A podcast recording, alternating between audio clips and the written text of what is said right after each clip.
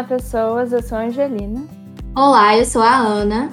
E olá, eu sou Levi. E você está ouvindo o Associados do Pop. Associados do Pop é um podcast da Rádio Plural. Aqui vamos conversar sobre os últimos acontecimentos do mundo pop. Vamos comentar sobre lançamentos e o que rolou de mais importante durante a semana. No episódio de hoje, vamos falar sobre as aberturas mais impactantes das Olimpíadas, de bandas que marcaram nossa geração, como RBD, Big Time Rush e One Direction, dos piores álbuns do ano e muito mais. Sejam todos muito bem-vindos ao Associados do Pop. Vamos ao giro do pop?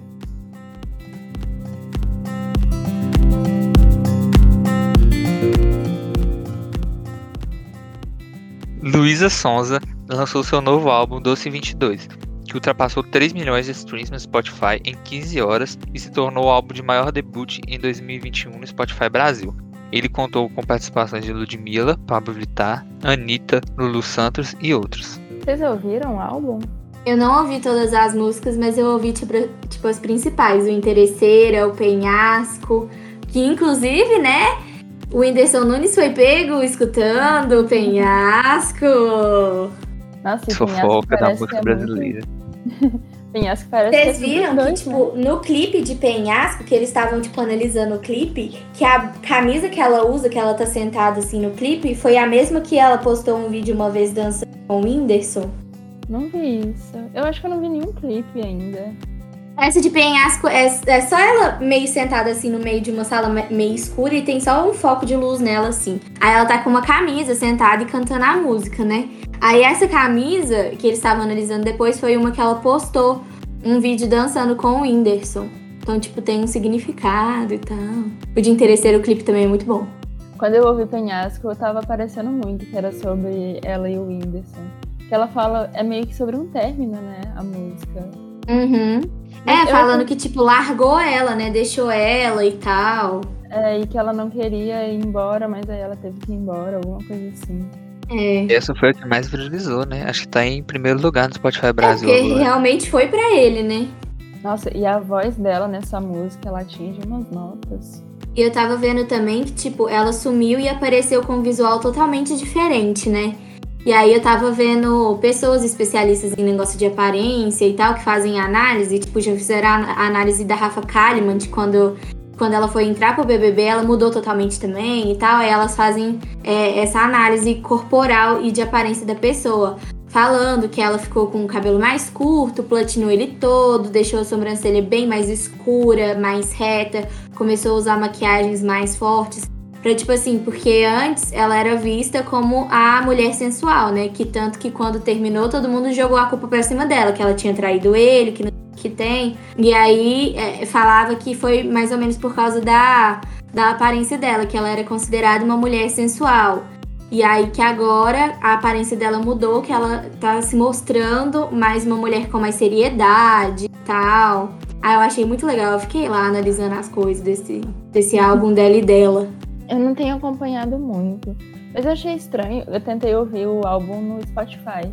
E tem muita música no Spotify que tá meio que bloqueada, não sei. Eu achei que fosse minha internet, mas eu não tava conseguindo ouvir de jeito nenhum as músicas. Eu sei por que que é. É porque, tipo assim, eu vi no Twitter isso. Parece que a equipe dela quis, tipo, deixar os, os próximos singles bloqueados pra eles só saírem na, na época de lançamento de, de clipe, essas coisas.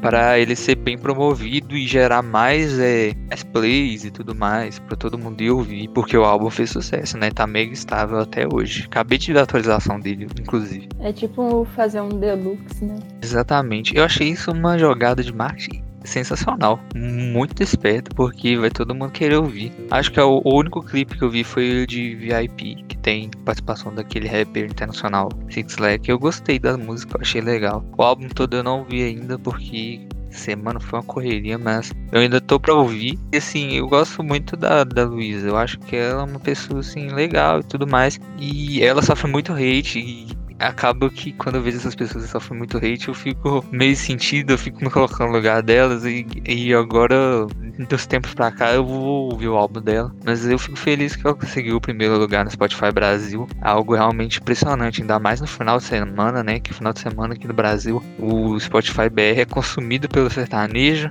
e ela conseguiu pegar o primeiro lugar.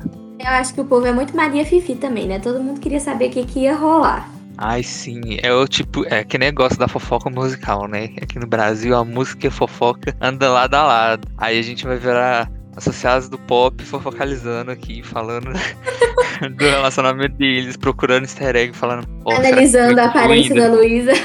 É, exatamente. Mas assim, legal isso também. Dá pra relacionar a vida do cantor com, a, com o trabalho dele. Às vezes eu acho que isso mostra um pouco do ponto de vista deles, né? Porque os cantores não vão sofrer hate e ficar calado, né? Então, sim, eu acho legal ter direito de resposta, ainda mais por ser uma mulher e todo mundo tentar pagar esse lugar dela de falar o ponto de vista dela e desrespeita o ponto de vista dela, sabe? Acho isso muito foda. E, é, e também, tipo, porque na quando saiu, né, o negócio do término, todo mundo achava que era por causa dela. Porque, tipo, acho que um, nem um mês depois ela já começou a namorar com o Vitão. Aí todo mundo ficava falando, ah, porque traiu, que não sei o que tem e tal.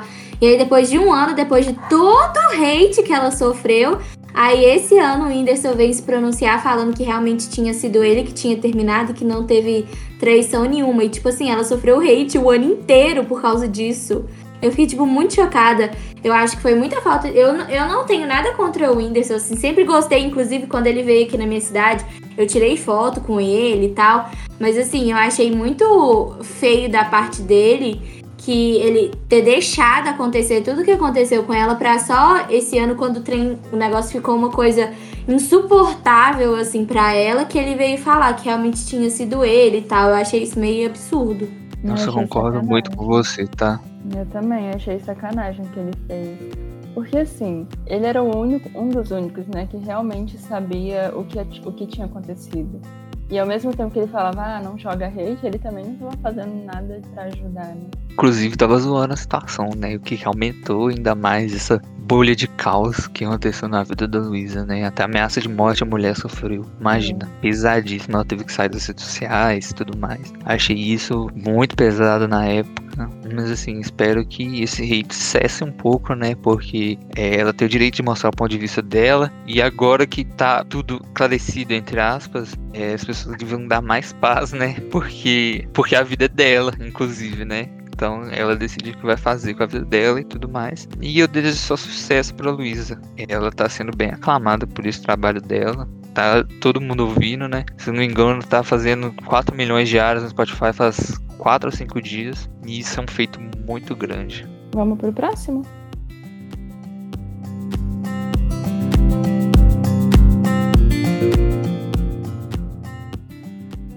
Gente como a gente, Ariana Grande marcou presença em um show de Cristina Aguilera, só que não como cantora, mas sim como fã. Eu acho muito legal quando artistas vão a um show de outros artistas. Que mostra que eles também gostam, né? Que eles também sabem se divertir um pouco. Eu vi o vídeo dela lá e eu achei muito engraçado, sabe? Porque a gente cria um distanciamento do, dos artistas como se se tipo eles estivessem acima, que eles não fossem humanos como a gente. E a gente vê a reação da Ariana no show, é a reação de um fã como qualquer outro, sabe? E é muito engraçado ver vídeos assim, eu adoro. E é muito bonito ver o apoio dela com a Cristina, né? Cristina que tá aí há muito tempo na indústria. Acaba que a Cristina também passa uma visão pra Ariana sobre como a indústria funciona, né? Porque as duas estão nesse ramo há muito tempo. A gente vê que a Cristina é mega respeitada até hoje. Ela tem vários fãs, vários artistas são fãs dela também. Eu acho isso muito legal. É muito engraçado ver. Ah, eu adoro, adorei o vídeo da Ariana junto dela. E ela é uma. A Cristina Aguilera é uma das inspirações da Ariana Grande, né? Eu acho que naquela época que a Ariana ela postava vídeo no YouTube, é, ela costumava fazer cover da Cristina Aguilera, então é, é, é legal ver esse encontro né, entre as duas. Eu não vi o vídeo, mas eu também acho muito divertido ver quando o artista fica nesse lugar de fã é uma inspiração dela, né? Dela e da Demi. A Demi também já falou que Cristina é uma das maiores inspirações dela, sabe? A Ariana também tá sempre com a Mariah falando de como a Mariah inspira ela e tudo mais. E eu acho legal é, quando os artistas mostram esse papel de fã, né? Igual eu tinha dito. E a gente vê isso com vários outros artistas. Por exemplo, tem a Helena com a Britney. Tem isso da Demi com a Xtina também é, a Olivia com a Taylor também, por exemplo. E eu acho isso legal porque dá pra gente se colocar no lugar deles, sabe? É, a gente se imaginar como eles é, é algo empolgante, né?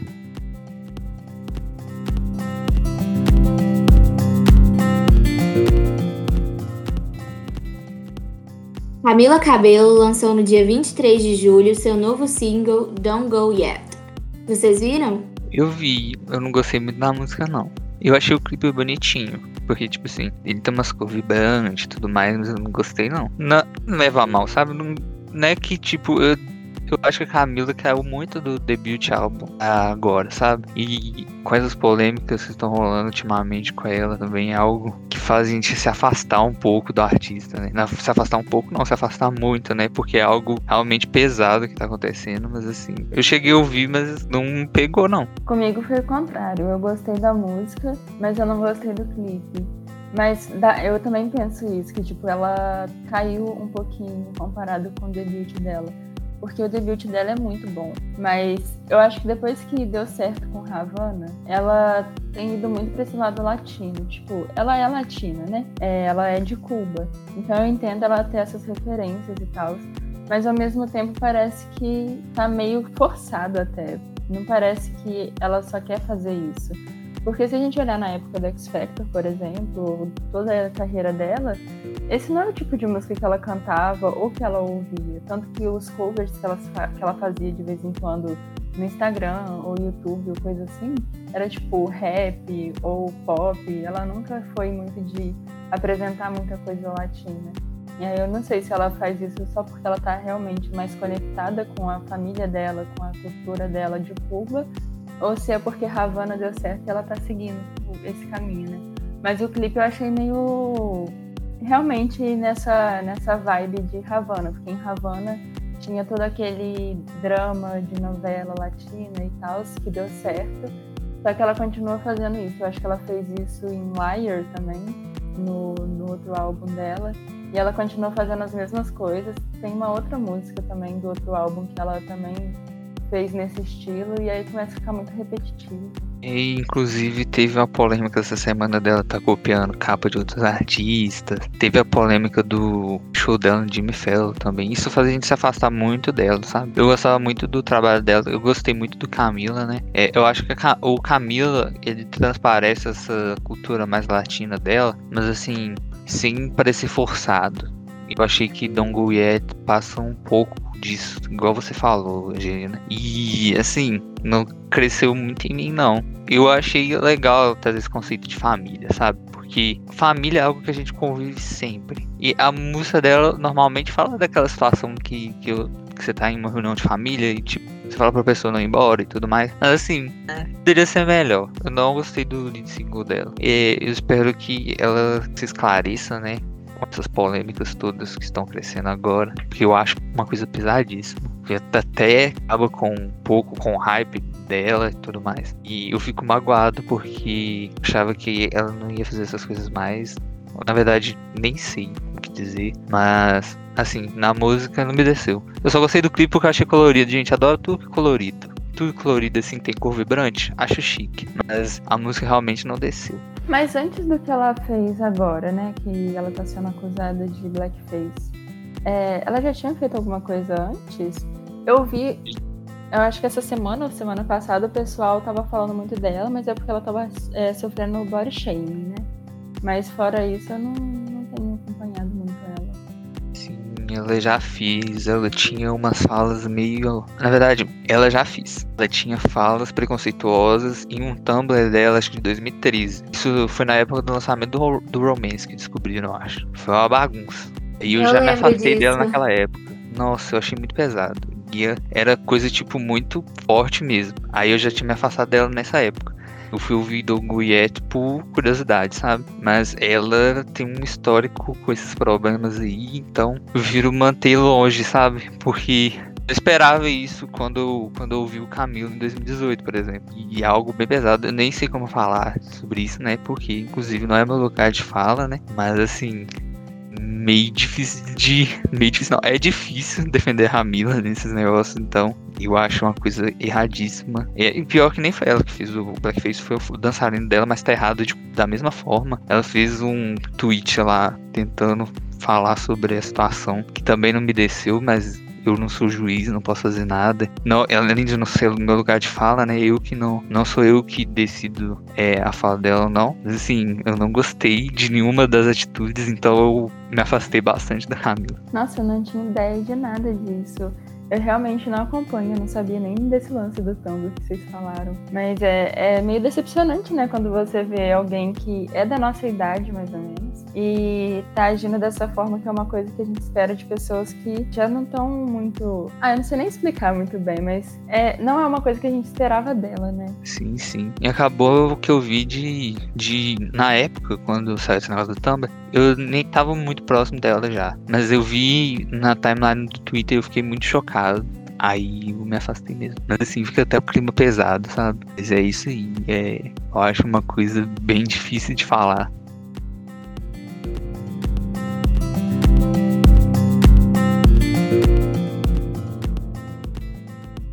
A locutora Lori, da rádio Sirius XM, divulgou algumas informações sobre o novo álbum de Adele como o fato de que retratará seu divórcio ocorrido no início deste ano. Gente, foi o que eu disse no último ADP. Já começou, está vendo? Já começou temidos rumores da Adele voltando, só porque chegou perto da época do Grammy. Já vi uns três veículos confirmando que ela vai voltar depois do Grammy, porque ela não quer competir com a Beyoncé de novo, que a Beyoncé vai voltar ainda antes do, do Grammy e tal. Já começou os rumores e já estou avisando novamente outro DP não gravem isso para me cobrar depois, mas provavelmente vamos quebrar a cara de novo, que não vai ter a Adele, vai todo mundo ficar esperando e vai falar a Adele não vem mais. Igual aquele vídeo dos Little Monsters lá no, no Rock in Rio, gente, mordi daí o vídeo, porque eu fiquei com muita dó, eu achei que a Gaga ia vir mesmo, eu gostava dela, sempre gostei da Gaga, aí ela fala assim, a Gaga não vem mais, eu morri de rir. Mas assim, vai ser a mesma coisa, vai todo mundo esperar dele de novo, e a gente vai quebrar a cara. Na hora que eu vi essa notícia, eu só conseguia lembrar de você falando sobre isso. Porque realmente, né, a gente tinha acabado de falar, você tinha acabado de falar sobre isso. E aí começou os rumores falando que vai ser de sofrência, que a Adele tá voltando, um monte de coisa. Mas assim, eu acho que ela realmente tá voltando. Mas eu não, não sei se, se vai ser esse ano ainda. E eu não sabia disso que você falou da, que a Beyoncé também tá voltando. Tá todo mundo voltando, né? E ninguém tá voltando ao mesmo tempo. Daqui a pouco a Rihanna tá voltando também. Isso da Beyoncé que eu vi foi tipo de insider do Twitter, que eles ficam vazando informação, né? Mas assim, às vezes acertam, às vezes eles erram. Dizem que, eles, que a Adele quer lançar o álbum depois do período de elegibilidade do Grammy, porque a Beyoncé vai lançar o álbum antes e as duas não querem competir aconteceu uma coisa aconteceu em 2015, né? 2015 foi um ano desses aí. E foi isso que, que o Insider falou. Mas eu levo isso, isso sempre com o pé atrás, sabe? Porque Insider Twitter é uma coisa que a gente não pode confiar sempre. Então, espero que seja verdade, porque eu quero o álbum da Beyoncé e eu quero o álbum da dele. Quanto mais rápido tiver os dois, melhor. Então, eu espero que saia da Beyoncé logo, da Adele logo, mas é isso mesmo que eu falei na semana passada, gente. Lá vai a gente quebrar a cara com a FIC dessas, é, dessas revistas novamente. Ah, vamos nós. Pode segurar, gente.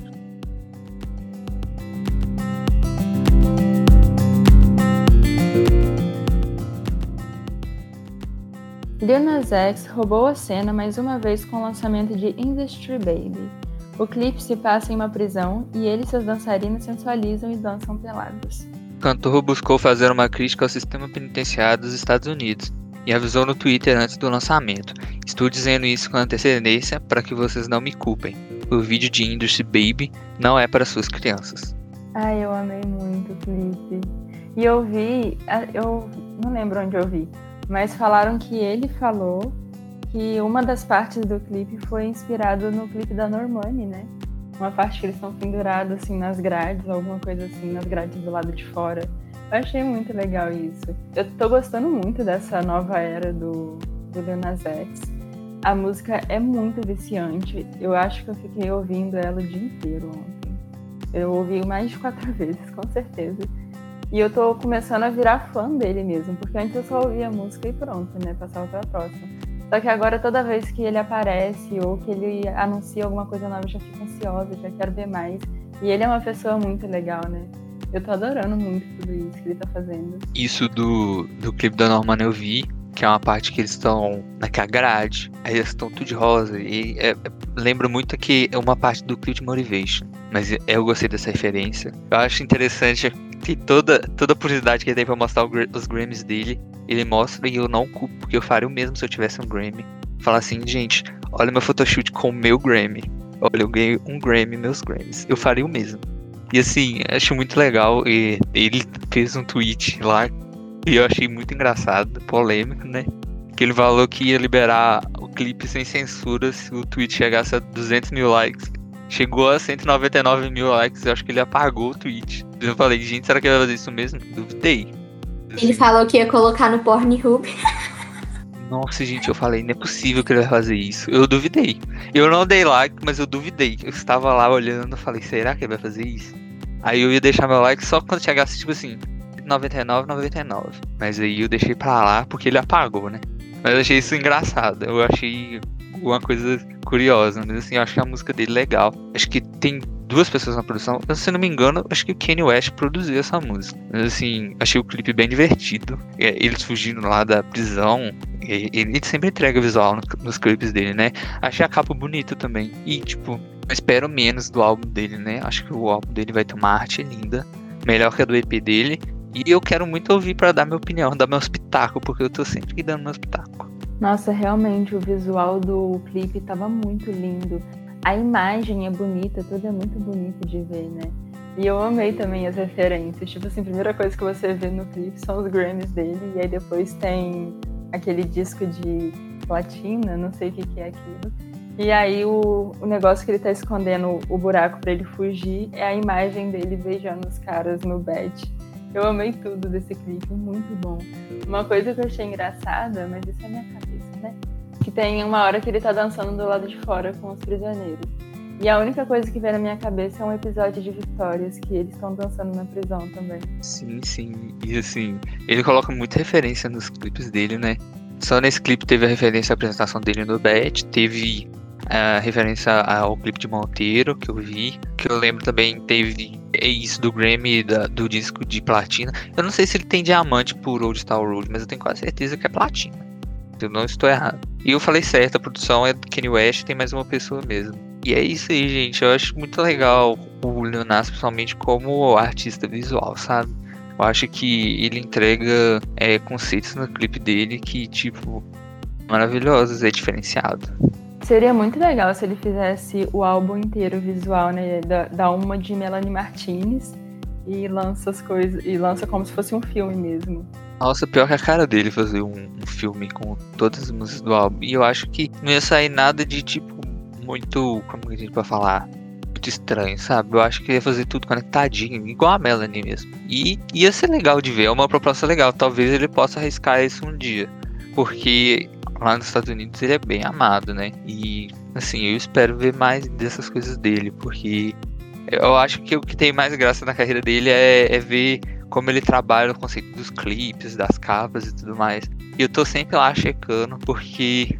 Ai, gente, gosto de ver os lançamentos, porque eu gosto de, de, de ficar analisando os artistas. Aí eu acabo vendo todos os lançamentos. E eu adorei o clipe dele. Achei o clipe dele bem diversificado.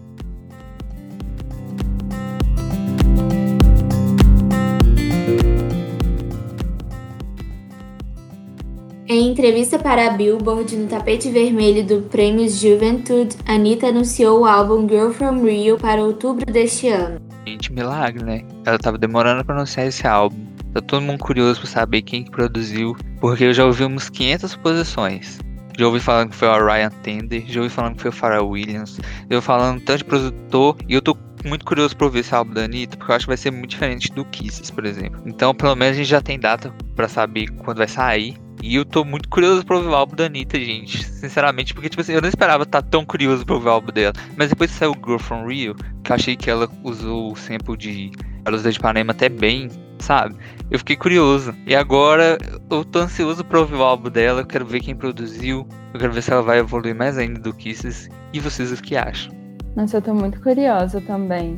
E agora eu tô pensando, eu acho que o Kisses foi muito experimental, né? Que foi meio que o pulinho que ela deu pra pra sair um pouco mais do que ela tava antes, né? Que era o funk e tal, e era um jeito dela começar a produzir mais músicas em outras línguas.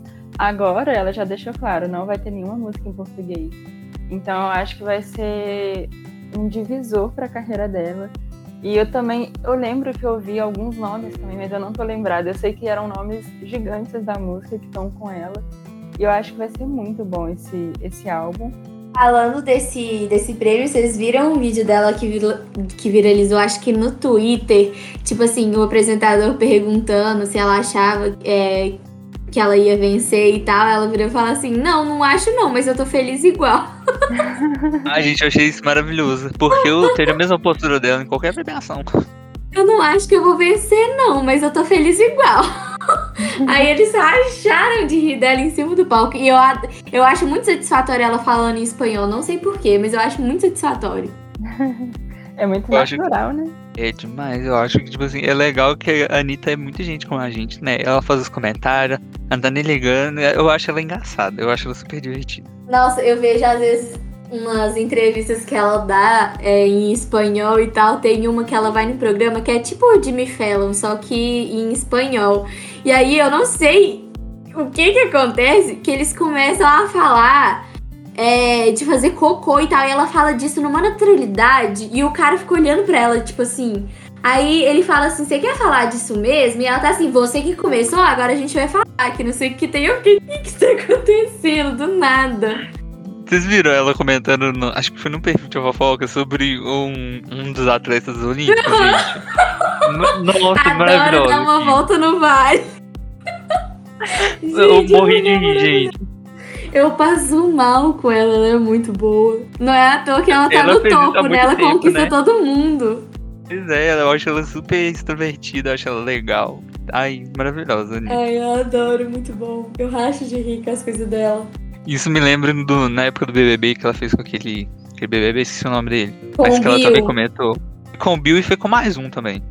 Quem que foi? Isso é o outro. Bom, foi, não foi, foi o Arthur, uai. O Arthur foi com os dois que ela comentava nos, nos negócios de fofoca que ela colocou no Stories também. Todo, Todo mundo sair, se vem, fala comigo. Aí depois que, que ele foi meio babaca, ela trocou opinião.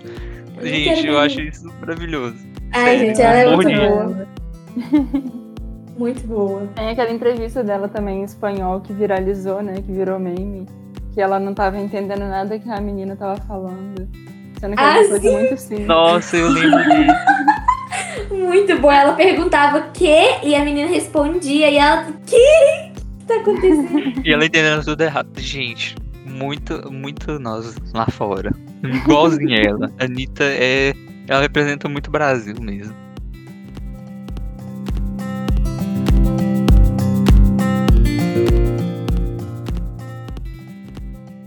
Little Mix e Anne Marie lançaram na última sexta parceria na música Kiss Me Oh. E, gente, vocês ouviram? A gente fazendo a pergunta ao mesmo tempo, super conectados, gente. Que é conexão cerebral, Levi Angelina e Ana. Todo mundo pensando ao mesmo tempo. Ah, eu gostei da música, achei bem divertida o clipe. Mas uma coisa que me incomoda um pouco no pessoal do Little Mix é que elas sempre censuram as coisas. Tipo assim, não é nem censurar de ficar mudo, é que elas não falam, elas colocam ou um shh, ou alguma coisa assim. Me incomoda, porque eu queria ouvir pelo menos ela uma vez falando alguma coisa tipo Kiss My Ass. Mas elas não falaram. Isso me dá preguiça. É uma coisa que eu não gosto. Por exemplo, quando tinha, acho que aquela música Hair, que é com o Shin, é, Sample, acho que uma coisa assim toda vez que chegava no refrão, elas iam e censuravam, gente. E eu ficava derretendo, porque que acontecia? Eu ia cantar a música junto com elas, porque eu sou muito dessas, desses aí, que vai cantar a música e vai cantando como se fosse parte da banda. Chegava na parte, eu falava e elas não falavam. Eu falei, ah, pronto, vocês vão falar também, não vou deixar só eu de boca suja aqui.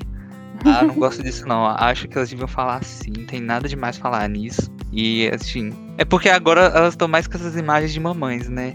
Mas eu, eu, eu ia falar isso. É, exatamente. Eu ia falar que é porque, tipo, elas já estão. Elas têm muitos fãs que são mais crianças, né? E agora que elas são mamães, eu acho que é tipo uma resposta. É a mesma coisa dos vídeos da Cardi B que ela tá falando palavrão e aí do nada a filha dela chega e ela para de falar, que ela não sai. Eu acho isso engraçado demais, gente. Rápida mudança de expressão. eu tava pensando que eu acho que assim, quando elas estavam é, na Psycho, né? Que elas faziam parte. Sim. É, que o, a ideia era elas serem muito bubblegum pop, né? Que é aquele pop bem chicletinho. E esse pop bem chicletinho não tem não tem palavrão, não fala sobre nada que seja que possa ser censurado, né? E aí eu acho que agora mesmo elas tendo saído disso, elas continuam com essa ideia, né, de fazer um bubblegum pop. Só que eu acho chato também, fica cansativo, né? Porque fica em todas as músicas tem um negócio desses. Ou elas colocam uma batida na hora que vai falar alguma coisa. Mas a música é Então não, não coloca um, um palavrão no meio da música, isso. você não vai falar, né? Coloca outra coisa, gente. Não faz é, mal gente, tem não. muito jeito de arrumar isso. É só fazer uma versão explicit e outra clean. Até o Positions da Ariana tem, ó. É. Olha que é difícil censurar aquele álbum. Mas, assim, só na brincadeira que tá, gente. Assim, tem a versão explicit e a clean. Dá pra fazer isso. Mas assim, vou me queixar. Deixa as meninas lá. Mas o clipe eu achei legal e, e, é legal ver a Perry e a Leanne grávidas juntas, né? E eu achei legal que assim, o clipe inteiro elas ficaram ou deitadas ou sentadas enquanto a Je Jess não. Como que chama a outra? Esqueci. Jade. É, ela ficou dançando, metendo louco, e as duas lá na cama de boa. Mas eu gostei, achei divertido. É bem a cara delas, né? É um clipe meio bobinho, uma música divertida. Muito fofa as mães gravando os clipes. Adoro, gente. Adoro cantoras mães. Acho maravilhoso. Tudo que tem cantor e bebê, eu acho maravilhoso, porque eu acho lindo a relação de, de mãe e filha, ou de pai e filho. Eu acho uma coisa maravilhosa. E assim, hoje, por exemplo, saiu o TikTok da Selena com o bebê deu espaço para falar da Selena, tô falando, vocês já viram, né? Fiquei maravilhado, ela é muito fofa. E assim, qualquer mãe ou qualquer artista com bebê ganha meu coração porque eu acho muito bonitinho a maneira que trata os bebês, fala aquela vozinha bonitinha. Muito, eu me encaixo muito nesse daí, sabe? Porque eu fico todo bobo, não sei o que. Aí eu fico muito bobinho. E assim, gosto muito do Little Mix. Tô ansioso pra elas darem a luz. Igual a House, e a House deu a luz maravilhosa, a House com o bebê dela. E sim, é muito legal ver o contraste de, das grávidas com, com a Jade, por exemplo. Eu achei isso bastante interessante. E assim, é muito legal ver os cantores, as cantoras sendo felizes mães, né? A Card, por exemplo, tudo mais. É, é um negócio que me deixa feliz porque, porque mostra é, as realizações de vida, né? Porque às vezes a gente tem o sonho de ser pai, de ser mãe tudo mais. Eu sempre quis ser pai, sabe? E essas coisas mexem muito comigo, porque eu acho muito fofo. Ai, tá vendo, gente? Sou muito bobo.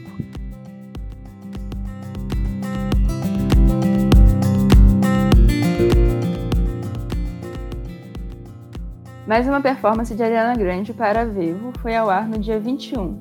Dessa vez foi a música Off the Table com The Weeknd. A gente acertou, né? A gente falou que essa música ia. Eu gostei muito, foi uma das que eu mais gostei de todas as apresentações que ela fez. E ela fez de Positions também, né? Positions foi a última que ela lançou. Eu achei muito legal também em Positions que ela levou aquela maquininha dela, aquele instrumento, não sei o que que é. Porque assim, e, de... é, e depois ela postou no Instagram, né, uma foto de vários momentos da vida dela que ela usa aquele negocinho, achei muito fofo. Porque a gente que acompanha ela desde a época do YouTube, sente essa conexão, né? Tipo, nossa, eu vi ela quando ela comprou esse negocinho e começou a usar ele no quarto. E agora ela tá fazendo apresentação para Vevo com isso. Achei muito legal. Então, né, o ADP é informação, mas também é previsão, né? A gente, é, eu acho que a gente acertou os dois que ela vai fazer próximos, né? E eu amei, adoro Off the Table. Ai, maravilhosa essa música, os dois combinam super. Tem muita gente que não gosta dessa música. E olha, vou te falar, difícil não gostar, tá? Porque eu acho essa música maravilhosa, uma das melhores do Positions. Positions é a minha música favorita do Positions. E ver ela trabalhando com, com a produção, com os arranjos de voz, é maravilhosa. Mostra que ela é uma artista completa. Adorei os clipes pra vivo, achei um luxo. Eu acho a produção dos clipes pra ver um luxo, maravilhosa. A Ariana continue gravando mais vídeos. Faz do álbum inteiro, menina. Já lança o álbum inteiro pra nós aí, com performance da Vivo, que é isso aí que a gente quer ver. Ai, eu, eu topo essa ideia dela fazer o álbum inteiro. Uma coisa que eu tava pensando é como que o, os dois funcionam muito bem juntos. Eu tinha até notado para falar sobre isso, mas eu esqueci. Mas eles combinam muito bem. E essa música, eu lembro que eu gostei quando eu ouvi no, no álbum, mas não é uma música que eu escuto toda vez que eu vou ouvir a Ariana Grande. Só que eles cantando ao vivo dá muito certo. Se eles quiserem fazer um álbum inteiro juntos, eu topo. Eu já tô ouvindo, já tô comprando, tô fazendo tudo por eles. E assim, quais da, dos feats deles juntos vocês acham melhor? Eu gosto mais de Save Your, Tears por causa da live, que eu sou apaixonado com a live do I Heart Radio. Uh, I, Heart, I Radio que eles fizeram. Aqueles agudos da Ariana ficam na minha cabeça. Tipo assim, por isso que é a minha favorita, mas eu adoro tanto essa como Off the Table e Love Me Harder. Adoro também. Quais são seus favoritos? Ele só tem essas três? Eu tô pensando que eu achei que eles tinham mais. Agora essas três Eu adoro Love Me cabeça. Harder. Ah, eu gosto de Off the Table. Acho que é a que eu mais gosto. Mais gosto. Porque Save Your Tears deu uma saturada já pra mim. E Off the Tá vendo, Table, gente? A DP é diversidade. Todo mundo escolheu uma diferente. Eu gosto muito da batida de Off the Table. Quando você tá ouvindo com fone, aquela batida vai lá dentro. Nossa, muito bom. Nossa, é verdade. Eu escuto à noite. Eu adoro escutar essas músicas à noite, porque dá uma depressão na madrugada. São só essas três mesmo, tá, gente? Pesquisei. Eu tô rindo aqui, mas eu tô de microfone fechado. É que porque, ia- amigo. Eu achei que você ia pra um lado completamente diferente. Falar, dá uma depressão de madrugada. É, eu achei que ele ia falar, tipo, uma vibe. Eu ainda falei, dá uma vibe. Ele vai. Mas é porque eu acho Off the Table uma música muito romântica, gente. Aí me deixa. Ai, nossa, coisa mais fofa. Mas assim, eu nem, eu nem paro pra analisar a letra, eu só vou curtindo a batida mesmo. Porque eu gosto de escutar música triste de noite pra ficar triste. Escuta Billie Eilish. Fala não, menino. Minha playlist de noite tem lá. É When the Party's Over, tudo. Eu fingindo que sou a pessoa mais feliz do mundo. Mico, isso daí é vitimização, gente. Não sejam assim. Nossa, você quer ter uma vibe boa, assim, de madrugada? É, procura playlist de Dark Academia. Nossa, você sonha muito. Vou pesquisar porque eu gosto de coisas diferentes assim, tá? E de noite eu costumo ouvir Frank Ocean, Billie Eilish, essas coisas aí. A gente mais depressivo que a gente vai dormir chorando. Vitimização pura, gente. Sério. Coisa horrorosa. Tem que parar com isso. Vou passar a ouvir só música de balada à noite agora. Mas assim, Dark Academia é, são músicas meio. Tem um monte de playlist com música clássica, mas também tem umas músicas meio assim, tipo, tem The Neighborhood, tem Lana Del Rey, tem essa vibe, tem Lorde. Então Eu vale a pena. Pô, adorei a recomendação, Geni.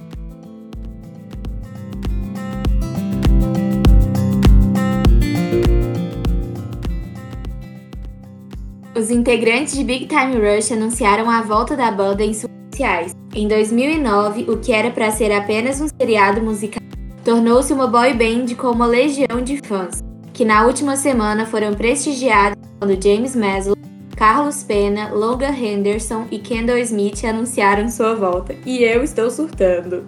Eu achei tão engraçadinho eles no, no TikTok. Eu tava mexendo no TikTok e de repente aparece eles. Eu não sei se é se é filme, o que, que é, ou se foi só uma produção pro TikTok mesmo, mas eu achei muito legal. Mas assim, eu fiquei um pouco decepcionada com. Eu não acompanho eles, né? Mas quando eu vi o Logan, eu fiquei, nossa, gente, o Logan tá assim agora? Porque o Logan antes ele era o mais bonito de todos, né? Mas ele tá a mesma coisa! Ah, eu não achei, não. Nossa, ele tá muito a mesma coisa. Tem um que ele continua muito lindo. Tanto que ele fala isso no TikTok, no vídeo lá que eu ouvi no TikTok. Deve ser fala- o James. Esse É. TikTok eu vi, gente, quando eu tava passando a minha For You. Isso eu vi. Mas eu, tá- eu achei legal. Mas já tem algum, o que, que eles vão fazer? Se vai ser tipo a série que vai voltar, o que, que é? A Wanda. Hum, eles vão fazer turnê, será? Ai, tomara! Nossa senhora, eu sou apaixonada. Mas, tipo, eu, você falou que ele mudou muito. Véi, eu acho que todos eles estão, tipo, muito iguais. O que mudou mais ou menos, mas eu acho que nem foi tanta aparência assim, foi mais porque virou papai, foi o Carlos Pena, porque agora ele já é casado e tem dois filhos, né? Então, assim, eu acho que o que mais mudou, assim, foi ele. Porque, inclusive, na série, ele era o mais loucão de todos. Ele andava com um capacete esse, era todo caiado.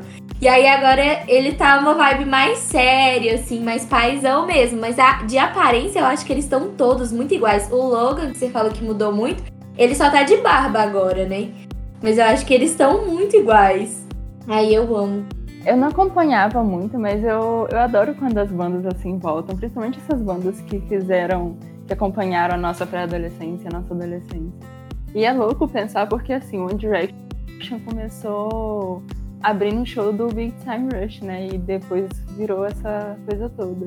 Então, antes de existir One Direction, já existia Big Time Rush. E eles eram muito grandes na época. Eu tô ansiosa pra ver se vai ter música nova, o que, que eles vão fazer.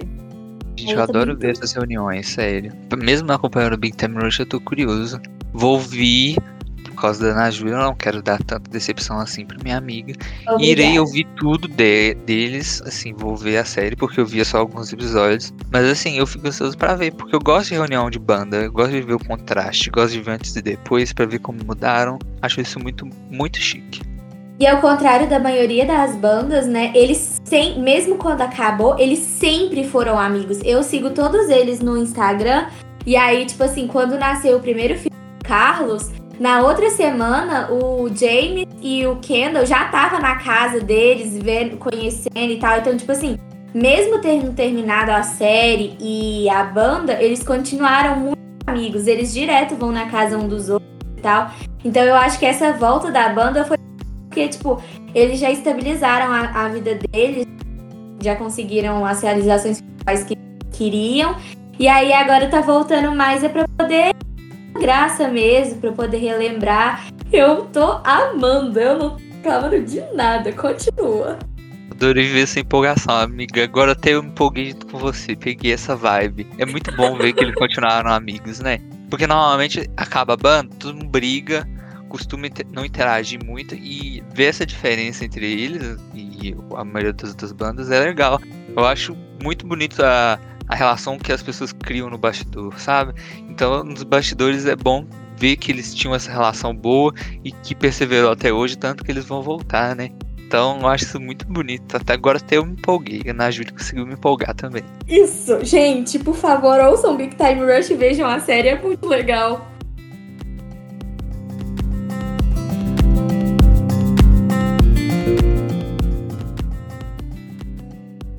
A irmã de Britney Spears, Jamie Lynn Spears, mais conhecida como a Zoe de Zoe 101, foi desmentida após afirmar que não se aproveitava do dinheiro de Britney. O jornal The Sun afirmou que a casa de Jamie, de um milhão de dólares, foi comprada com o dinheiro de uma propriedade de Britney, comandada por seu pai.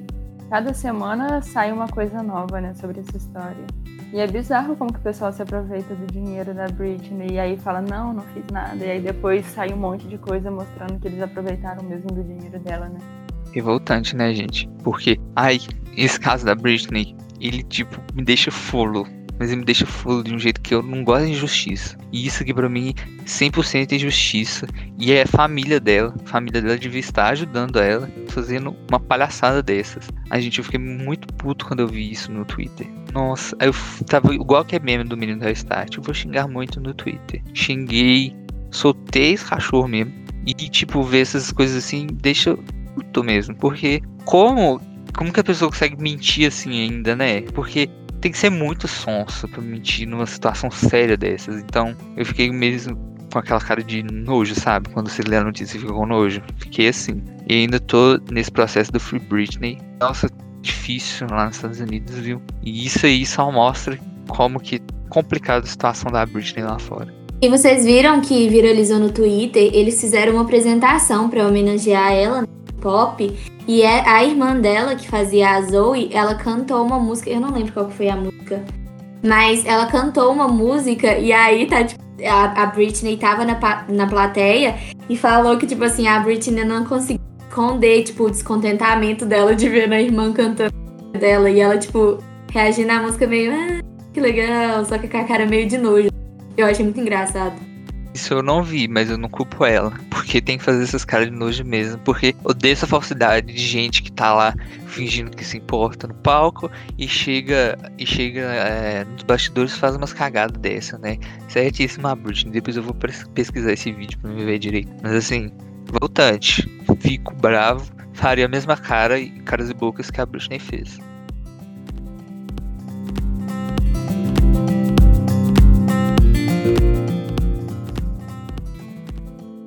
Esse foi o Giro do Pop. quadro que comentamos as principais notícias da semana.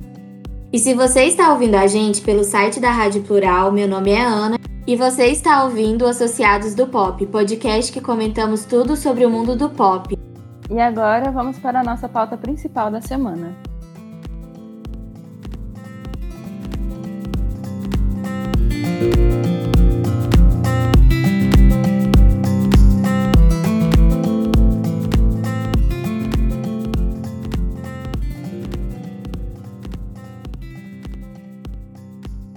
Estamos em época de Olimpíadas e por isso, na pauta principal de hoje, decidimos comentar e relembrar um pouco as aberturas mais marcantes das Olimpíadas e a abertura desse ano também. O que, que vocês acharam da abertura desse ano? Vocês estão acompanhando? Eu adoro Olimpíadas, gente. Fico lá torcendo pro Brasil igual otário, porque tudo que tem Brasil, eu tô lá torcendo. Pode ser futebol, skate, beisebol, qualquer coisa. Qualquer coisa eu tô torcendo pro Brasil, gente. Aí eu gosto de acompanhar. Achei maravilhosas as aberturas desse ano, porém, nada supera a abertura do Brasil. Tá vendo, gente? Muito patriotismo envolvido. Nada supera Gisele. Adoro Gisele, maravilhosa. Mas assim, não tô desmerecendo do, de 2020, viu, gente? Mas assim, adorei. Adorei é, a, aquele símbolo de colocar o fogo na pira. Acho que é assim que fala. Que foi mega representativo, achei isso lindo. Aí eu adoro a cerimônia de abertura das Olimpíadas. Eu tava acompanhando, eu comecei acompanhando esse ano pelo futebol feminino, depois do futebol masculino. Cheguei a assistir, acho que foi o judô e eu acho que vi o vôlei de praia feminino também. Uma parte. Mas assim, eu adoro a época de Olimpíadas porque eu adoro acompanhar esporte. E assim, torcendo muito o Brasil, quero que consigam muitas medalhas para nós. Tô aqui na torcida. Adoro as Olimpíadas. A gente podia ter, sei lá, de dois em dois anos. Porque tem as Olimpíadas de inverno e eu fico morrendo de inveja. Porque eles não incluem a gente no, nas Olimpíadas de Inverno, acho isso um absurdo. Só porque aqui não neva. Pode levar o povo do sul pra gente torcer também. Não esse gosto. ano, esse ano podia ter levado, porque tá nevando. Até aqui em Minas, em Monte Verde, tava nevando esses dias. Nevou em Minas? E é, é uma cidade que é, tipo, quase divisa de São Paulo, chama Monte Verde. Não é neve, assim, é mais uma geada. Mas foi. Podia levar a gente agora. Chocado, gente. Minas nas Olimpíadas de, dois- é, nas Olimpíadas de Inverno. Hashtag, É. vamos levantar. Eu não consigo parar de rir. Achei muito engraçado você falando, vamos chamar o pessoal do Sul para as Olimpíadas de Inverno. Gente, é porque, tipo assim, lá neva, né? Eles falam tanto do frio de lá, leva todo mundo pra lá vão fazer uma competição. Aí o Sul vai carregar nosso país pra vitória das Olimpíadas de Inverno. Aí, aí o Sul vai ser nosso país, igual tem alguns que falam, né? O Sul é meu país, não sei o quê.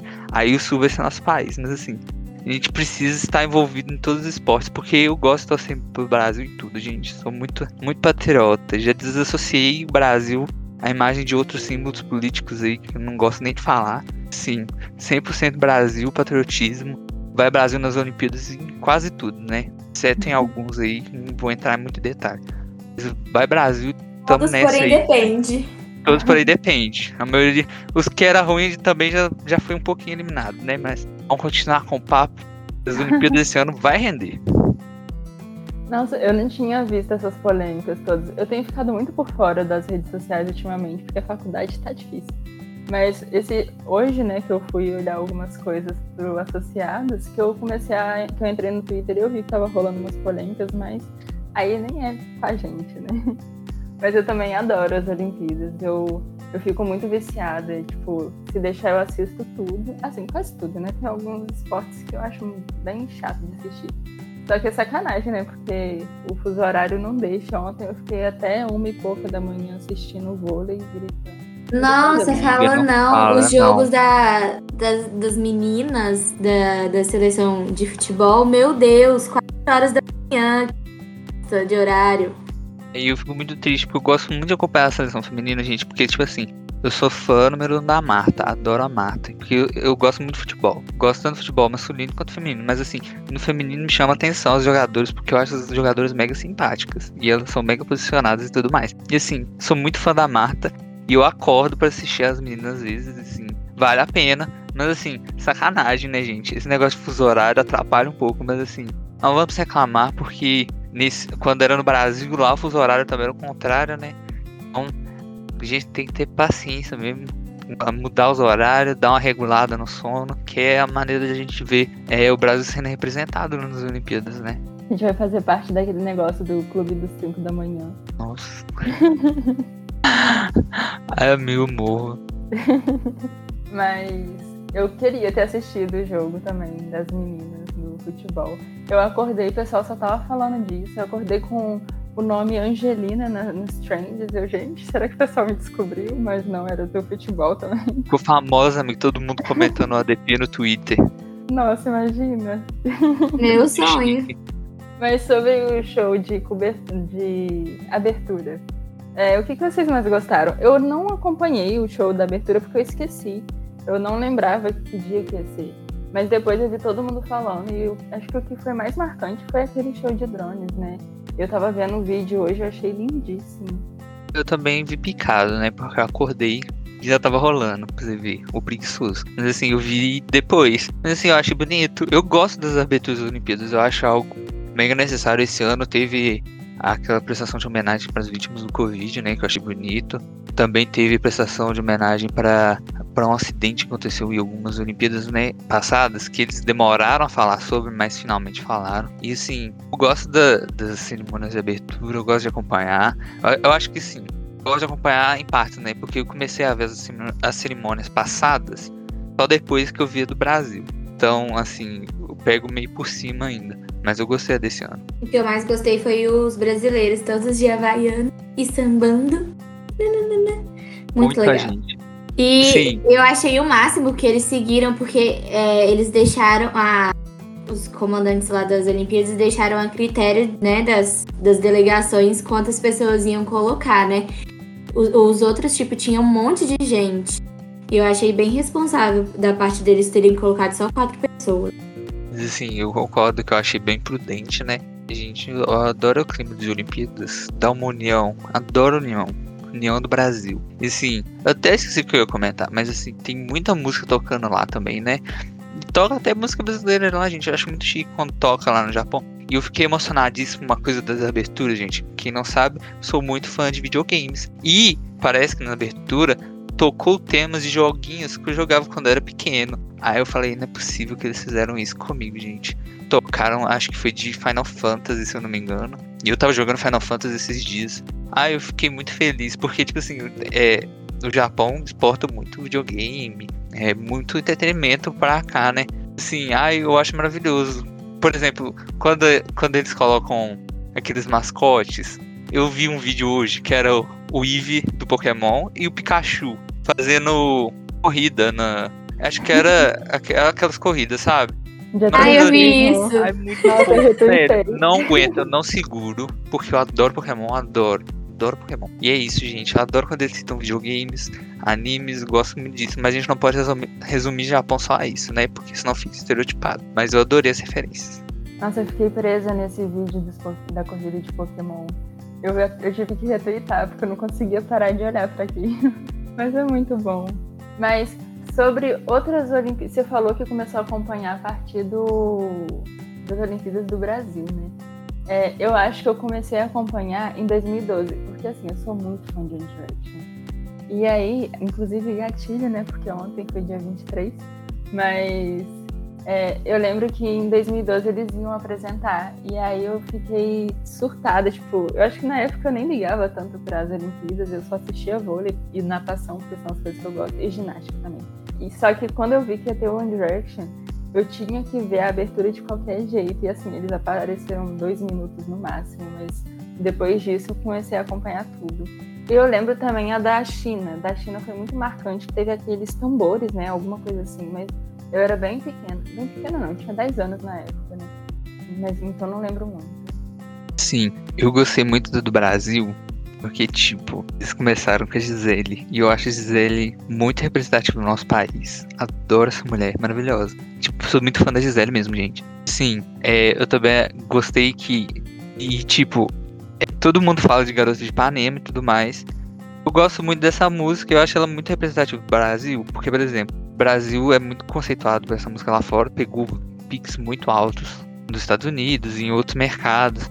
E eu acho isso muito legal porque acabou marcando a cultura brasileira internacional, internacionalmente, sabe? E eu gosto da representação do MPB no, do mundo, porque me lembra muito do álbum do João Gilberto, com Stan Getz, que ganhou álbum do ano no Grammy, né? E já tô fazendo aquele paralelo com o assunto do nosso programa, que é música. Então, tipo assim, o Garoto de Ipanema me lembra isso e mostra que a cultura brasileira também é, é expoente pro mundo, sabe? Inclusive esse álbum do João Gilberto, se eu não me engano, ganhou do Beatles, gente. Olha que chique isso que é representatividade. Então, eu gosto muito de lembrar dessas situações do Brasil, por isso que eu falo que a que mais me marcou foi a do Rio de 2016. É, eu gosto muito das aberturas do esporte, porque a, as aberturas dos programas esportivos, por exemplo, assim, tô falando desses programas é, tipo abertura das Olimpíadas, abertura da Copa e tudo mais, é, elas envolvem muito o mundo pop, por exemplo, né? Esse ano teve a Selena com o Wolves lá na final da Champions League. E eu sou um amante do futebol, um amante da, do esporte, junto com um amante da música. Adoro ver o cruzamento disso, sabe? E por 2016 foi tudo acompanhar aquela abertura no Rio. Ai, adoro quando o Brasil ainda era feliz. Era. Deixa eu ver se era. Ainda era um pouco. E depois que foi ladeira abaixo. Mas aí, gente, abafa. Nossa, eu tava revendo o, algumas apresentações de 2016 e realmente parece que é tipo outro nível quando você compara com as outras apresentações né, dos outros anos. Porque eu também estava revendo a de 2012. Em 2012 teve coisas marcantes, porque assim, a cultura britânica ela foi muito marcante na música por muito tempo, né? Teve Beatles, Queens, Spice Girls, um monte de coisa. E eles mostraram isso nas apresentações. Só que assim, é um evento do um dos maiores eventos esportivos do mundo. E, sei lá, britânico, por mais que tem toda essa história com a música, essas referências, fica uma coisa meio engessada, não sei. E aí eu comecei a ver a do Brasil e é tipo, todo mundo muito feliz, todo mundo muito animado. Aí tem uma hora que eles cantam aquela música do País Tropical. E aí faz igual rolava na Copa, de tipo, tira todo o som e o pessoal fica cantando, tipo, a plateia cantando. E é um negócio assim, eu nem tô de TPM, eu comecei a chorar vendo isso. Arrepia, né? Ai, que delícia, a gente adora. Nossa, é muito bom. E aí eu tava revendo e eu tinha esquecido como tinha sido boa a abertura no Brasil. Porque começa com aquelas, é, aqueles jogos de luzes que parece que tem prédios subindo assim no meio do, do palco, só que acho que são só jogos de luzes. E aí tem os dançarinos e de repente surge a favela. E aí começa. É, acho que antes de surgir a favela, não lembro, ou enquanto a Gisele tá andando, vai surgir uma favela. E aí começa essas referências mais urbanas mesmo, né? Tipo, tem Ludmilla, tem Marcela D2. E é muito, é muito contagiante, né? E é uma coisa que te deixa muito feliz e muito orgulhoso também das músicas brasileiras. E eu lembro também, tô falando demais, mas é que eu gostei muito dessa. Tem que falar muito. A gente tem que falar muito mesmo. Que eu lembro que é, quando anunciaram que a Anitta ia estar nessas Olimpíadas, né? O pessoal ainda tinha muito preconceito contra ela, falando, tipo, nossa, mas o que uma funkeira vai fazer no, no maior evento do mundo? E aí ela cantou, acho que foi MPB, né? Junto com Caetano e com Gilberto Gil. E eu acho que essa foi uma das primeiras vezes que o pessoal começou a enxergar a Anitta, é, tipo, nossa, ela realmente é uma cantora, né? Porque agora o pessoal, ela já experimentou de tudo, o pessoal consegue enxergar isso nela. Tem aquela música é, When I See You, alguma coisa assim, I See You, não sei. I See You, isso mesmo. É, que ela tem essa pegada mais MPB, bossa nova, né, no violão. Então, mas isso foi depois dessas Olimpíadas. Acho que as Olimpíadas foi uma das primeiras vezes que o pessoal conseguiu enxergar a Anitta mais do que a Furacão 2000, por exemplo. É, eu acho um preconceito muito bobo, né? Porque se ela fosse lá e cantasse um funk, mesma coisa, tinha que ser aclamado do mesmo jeito, porque o funk é cultura brasileira, né? Da aquela militada de sempre, né? Diz assim, tem que respeitar a cultura do Brasil. Apesar de ter algumas controvérsias aí, mas eu não vou entrar sobre isso, né? E aí, eu concordo com tudo que você disse. Na hora que a Gisele começa a andar, eu arrepio, porque eu acho o catwalk dela maravilhoso. Aí começa a tocar a música. Ai, muito vibes, gente. Estava revendo no Twitter outro dia. Revi umas três vezes, porque é muito satisfatório. Adoro, adoro como o Brasil sempre entrega cultura, entrega é, representações boas. Ah, eu gosto do jeito que a gente representou o Brasil lá fora, às vezes, sabe? E é sobre isso aí, gente. Temos que amar nosso país. Eu amo muito meu país, e é isso aí. É, esses dias viralizou no Twitter também, né? Porque como chegou as Olimpíadas, todo mundo relembra desse momento da Gisele. E aí apareceu um vídeo para mim que eu acho que eu nunca tinha visto até essa semana, que era um desses mascotes, não sei, vestido de Gisele e desfilando também. Eu achei tão engraçado aquilo, eu nem sei de quando é aquilo, se é recente ou não.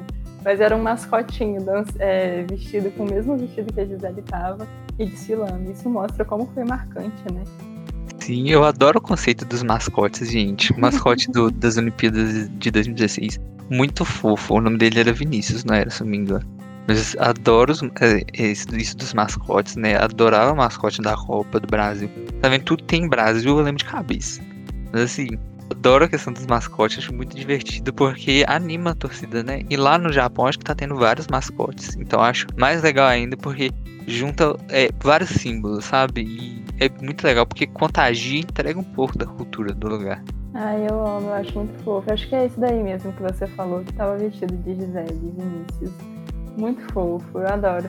E eu percebi isso ontem quando eu tava assistindo o jogo de vôlei. Inclusive, esse podcast está sendo gravado no dia 24. Então a gente está falando do jogo de vôlei do dia 23 para o dia 24. Que tava super vazio. E aí eu acho que foi a primeira vez que. Porque eu não acompanho esporte quando não é um evento grande assim. Tipo, eu não acompanho jogos do dia a dia, enfim. Eu gosto desses eventos grandes. E aí eu acho que foi uma das primeiras vezes que me pegou ver a plateia, ver que não tinha ninguém assistindo e não tinha ninguém torcendo, principalmente por ser um jogo do Brasil, né? E aí você fica sentindo falta daquele, daquele calor do pessoal é, cantando junto, gritando junto.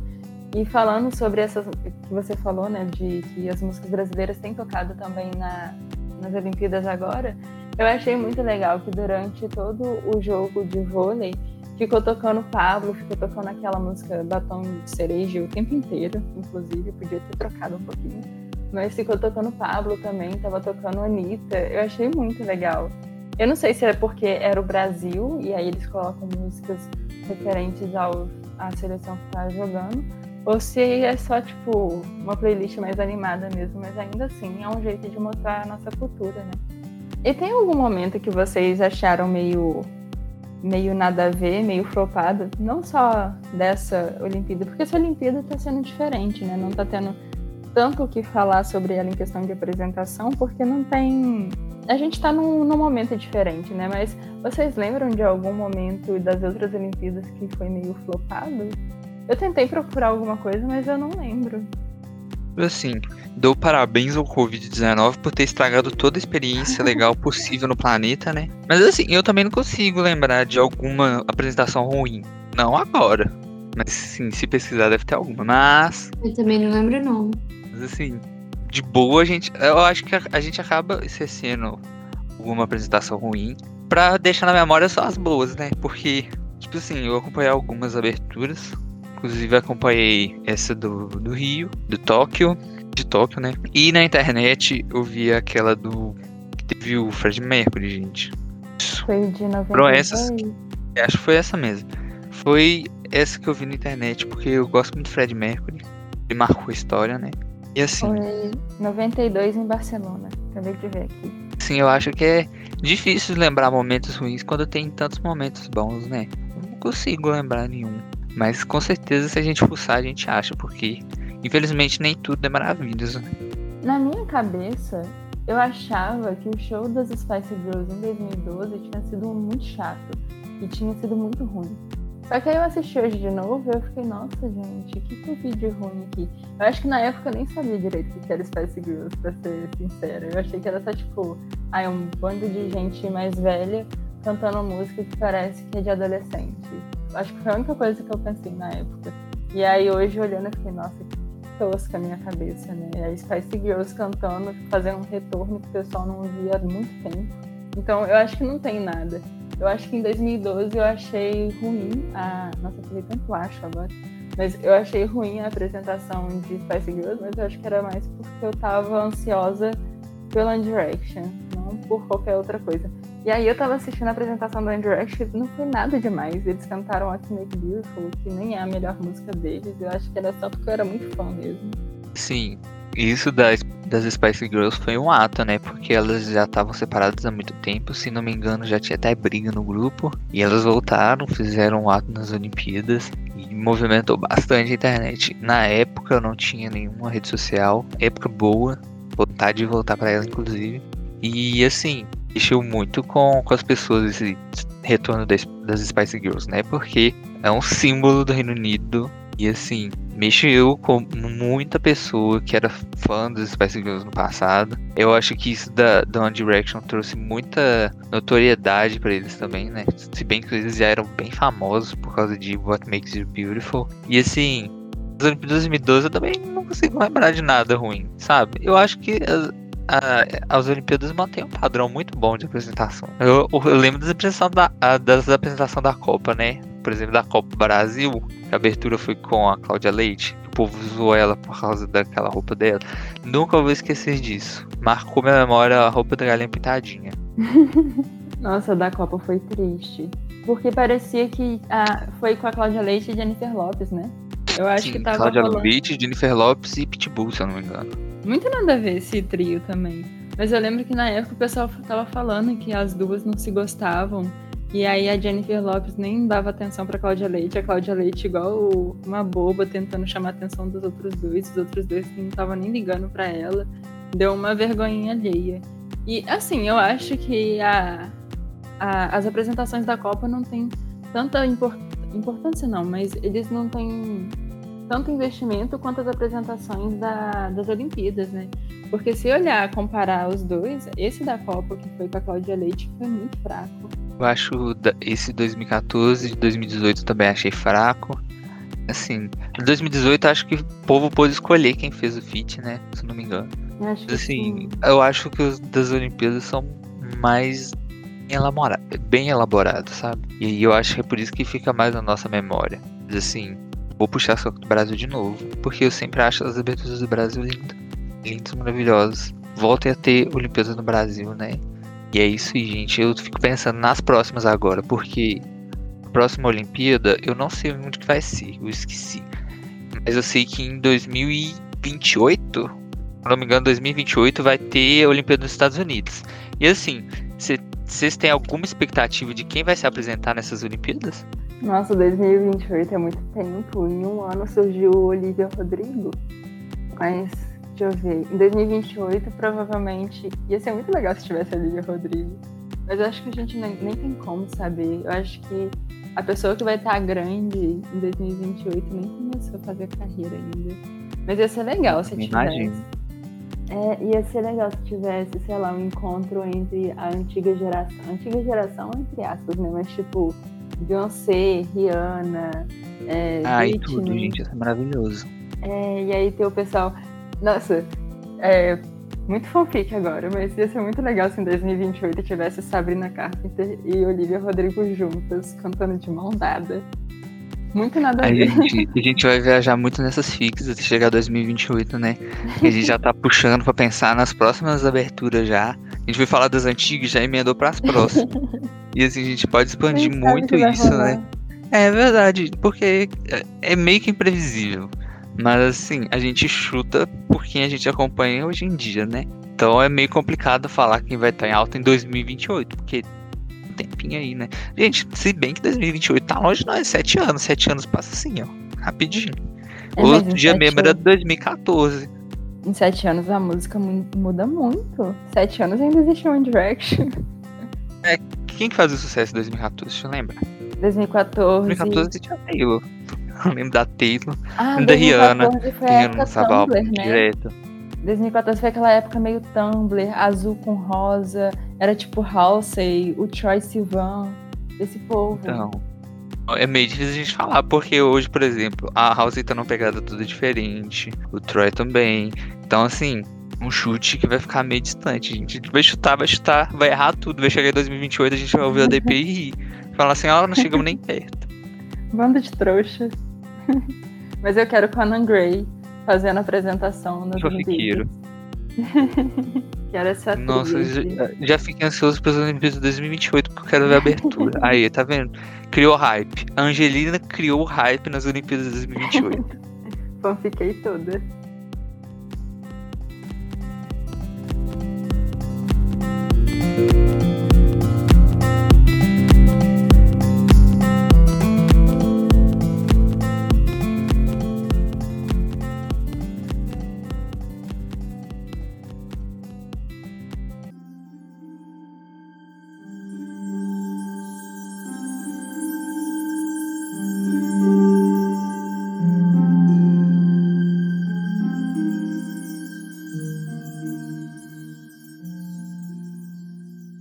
Flop da semana é aquele momento do programa em que falamos alguma coisa ruim que aconteceu na semana ou que algum artista fez. O flop de hoje é uma lista dos 10 piores álbuns de 2021 até agora, divulgada pelo site Metacritic.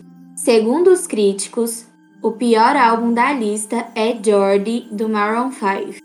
Entre, entre outros álbuns da lista estão de Justin Bieber, Zayn e DJ Khaled. Vocês viram essa lista? Vocês concordam? Tipo assim, a parte do Maroon 5 eu concordo. A parte do Justin eu, eu discordo, tá? Eu vi a lista aqui, tipo assim. Eu acho que é difícil eu falar do site Metacritic, né? Porque o Metacritic ele só faz o amontoado das notas, da, nas notas dos críticos, né? Porque as notas são feitas pelas revistas lá e eles jogam no Metacritic que faz uma média e tudo mais. Então, assim, é meio que opinião das revistas e tudo mais, assim. Alguns eu concordo. Por exemplo, o Who Am I do Waves eu não concordo, porque eu adorei esse álbum. Meu amigo João que me recomendou, adorei. Uma recomendação muito boa. Achei esse daqui o mais injusto da lista. Não concordo. Mas assim, eu não posso falar muito que, tipo, foi o Metacritic que fez a lista. Acabou que foi a opinião geral dos críticos. Mas assim, aposto que teve mu muita fanbase no Twitter que ficou fula com esse daqui, viu? Mas assim, eu não conheço muito, eu não ouvi muito desses álbuns, mas pelo que eu tô vendo, é tipo assim, são artistas que não não fazem muita publicidade, então talvez o fato deles terem flopado é mais por falta de publicidade ou falta de as pessoas que acompanham eles não não se importam muito em falar sobre isso do que porque é ruim mesmo. A do Justin eu fiquei um pouco confusa, porque assim, o Justin lançou muita coisa esse ano, né? Eu acho que ele lançou dois álbuns ao mesmo tempo. Eu fiquei confusa com isso de, dos lançamentos dele. Ele lançou um que é o que tem Peaches, tem todas essas músicas, mas depois ele lançou um outro, que eu não sei se é um álbum, se é um EP. Esse que tem Peaches, eu gostei. Eu achei um álbum bem, bem gostosinho de ouvir. Esse outro, que parece um álbum mais religioso, eu não entendi, eu fiquei com preguiça. Porque eu tenho algumas coisas contra o Justin que me dão um pouco de preguiça. A Ana vai me matar agora. Mas esse outro projeto que ele lançou esse ano, depois do álbum principal, eu não gostei muito. Mas esse, o álbum principal dele desse ano eu gostei. Aí eu não sei se esse que tá aqui na, na lista é esse principal ou é esse outro projeto. O principal mesmo, amigo que tem pizza. É, o ah. Justice é o principal. Então não faz muito sentido, porque esse álbum é bom. Inclusive, o álbum tá né? tá com um monte de música que tá estourada, né? Sim, eu não. Nossa, eu não entendi nada. Eu fiquei. Ah, como assim? É Justin, cara. Porque, tipo assim, tem umas revistas que são associadas ao Metacritic que, tipo, eles têm uma vibe mais de ser mais ferrenha, sabe? Por exemplo, a Pitchfork. Tem várias outras revistas como a Consequence of Sound, eu acompanho muito isso de nota de crítico, gente, porque eu sempre quis ser crítico. Sim, talvez um dia vocês vejam eu dando 50 pro álbum dos seus artistas favoritos. Não me xinguem. É imparcialidade, entendeu? Então, mas vamos deixar isso de lado, vou falar do Metacritic. E assim, eu gosto muito de ver a nota dos críticos, né? E aí, lá no, no Metacritic, eles têm um sistema de avaliação. Se eu não me engano, de 0 a, se seu álbum pega de 0 a 45 de média, seu álbum é vermelho. Ou seja, é muito ruim, é podre. Se pega de 45 a 60, seu álbum é amarelo, que é tipo, mais ou menos. Tá quase lá. Se pega 60 para cima, seu álbum é bom. Tipo assim, de 60 a 79 é bom. De 80 para cima, se foi bem demais, hein, amigo? Entendeu? E assim, a gente vê que aqui tem poucas notas amarelas. Porque amarelo aqui mesmo só do Khaled pra trás, né? O resto é tudo nota verde, que é tipo assim, ah, isso até que foi bem. Mas aí vai a avaliação de, de, cada, de cada veículo, né? E assim, tem a Rolling Stone aqui, a Billboard foi banida do Metacritic, a gente sabiam dessa. Babado, fofoca sobre Metacritic. a Billboard foi ba banida do Metacritic porque eles chegavam e, tipo assim, que a Billboard sempre faz uma média, né? E, e, parece que. Eu não sei se foi banido ou se eles retiraram. Ou eu posso estar fofocando errado aqui. Mas eu sei que a, teve uma época que a Billboard dava 10, 9 para todo mundo. Aí tiraram eles do Metacritic. Não sei se tiraram ou se eles saíram, mas eu, eu que ouvi falar. E assim, mais bem avaliado, ou mais mal avaliado, não chegou nem a pegar vermelho, né? Foi por pouco. Que esse do Maroon 5 eu vi, eu vi todo mundo falando mal. E assim, o do Justin, é, ele chegou a pegar amarelo, mas depois que entrou algumas críticas também ficou verde. Então, assim, a partir dos 60, a gente não reclama muito porque tá verde, né? Chegou no amarelo, o negócio fica feio. Porque isso aqui dá uma briga de fanbase quando o álbum pega amarelo no Metacritic, gente. Nossa senhora, é um. Deixa abaixo. Então, assim, tem vários álbuns que marcaram época que eles são amarelos no Metacritic. E, tipo, são ver. Tem outros vermelhos também. A gente pode citar. Vamos ver um que tem uma nota bem baixa. O One of the Boys, da Katy Perry, o debut álbum dela. 47 no Metacritic. A gente pode citar outro álbum que tem amarelo. A gente não consigo lembrar agora de cabeça. Ah, sim, o Younger Now, da Miley Cyrus. Também é amarelo no Metacritic. Ah, mas o da Miley eu até que concordo. Eu não gosto muito desse Younger Now. Mas o da eu Kate acho muito distoante de, dela, sabe? E eu acho que sim, acaba que os critérios de avaliação do- das revistas é a coesão, a questão de letras e tudo mais. E pega muito nessa parte aí. E tipo, você ter um, um álbum com mais de 80 é muito difícil. Por exemplo, a Taylor, quando, quando ela lançou Lover, por exemplo. Foi a maior nota dela. A maior nota dela até o Lover era 79. Ti- Tipo assim, ela sempre foi acima dos 70. Mas nunca tinha chegado no 80. Por causa das avaliações das outras revistas. Aí saiu o Folklore. Folklore, gente, comemorando um ano de aniversário dele hoje. Lembro que chegou na sexta-feira que, aqui ele saiu. E o álbum tava com 96 no Metacritic. Eu falei, pronto, gente. Vai ser um dos álbuns mais bem avaliados do ano. Porque naquele ano, ano passado, tinha o álbum do Fiona Apple que pegou 98, né? E assim, foi o primeiro álbum dela pegar mais de 80 no Metacritic. Pegou 88. O Evermore pegou 85. Nossa, E aí a gente vê como que é difícil, né? Sim, porque, por exemplo, todo mundo acha que, tipo, a Taylor é super aclamada, mas ela sempre dividiu opiniões de algumas revistas. Então, é, vai muito disso, sabe? Por exemplo, a Selena. Vocês estou citando todas as minhas fábulas aqui, gente, porque é mais fácil pra me situar. A Selena, no começo da carreira, quando ela fazia parte do Selena Plus The Scene, os álbuns dela eram massacradíssimos no Metacritic. Ela acho que ela tem dois álbuns que estão lá no Metacritic, os dois são amarelos. Aí Aí eu amava essa época. Ai, eu Nossa, eu, também eu gostava. amava essa época. Acho isso muito injusto, gente. Muito injusto. Mas eu não vou falar nada sobre isso porque. Deve ser um preconceito, né, com a Disney. Pois é, isso. Aí o que acontece? Tem, ela tem dois álbuns amarelos: o When the Sun Goes Down e o Stars Dance, se eu não me engano. Mas aí, depois que ela começou a carreira solo, na Interscope, né? No caso, só tem nota verde. Ela tem o Rare com 76 e o Revival com 74. Mas ela também tem notas amarelas.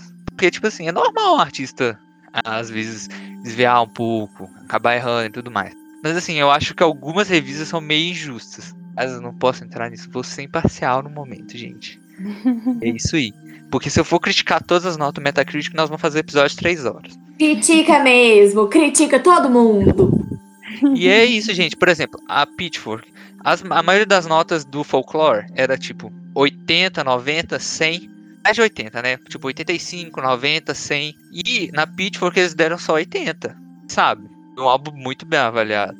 Então tem umas revistas que são mais ferrenhas. E, e acaba acontecendo isso. De alguns álbuns ter a média ruim. Porque tem revistas que dão 100, mas tem outra que vai lá e dá 10. E um exemplo muito engraçado. Lady Gaga no Born This Way. Lady Gaga, eu acho que ela ia conseguir um álbum mais 80 com Born This Way. O que acontece? Teve uma revista que era filiada, não sei se é filiada até hoje no Metacritic, que foi. é muito engraçada essa história.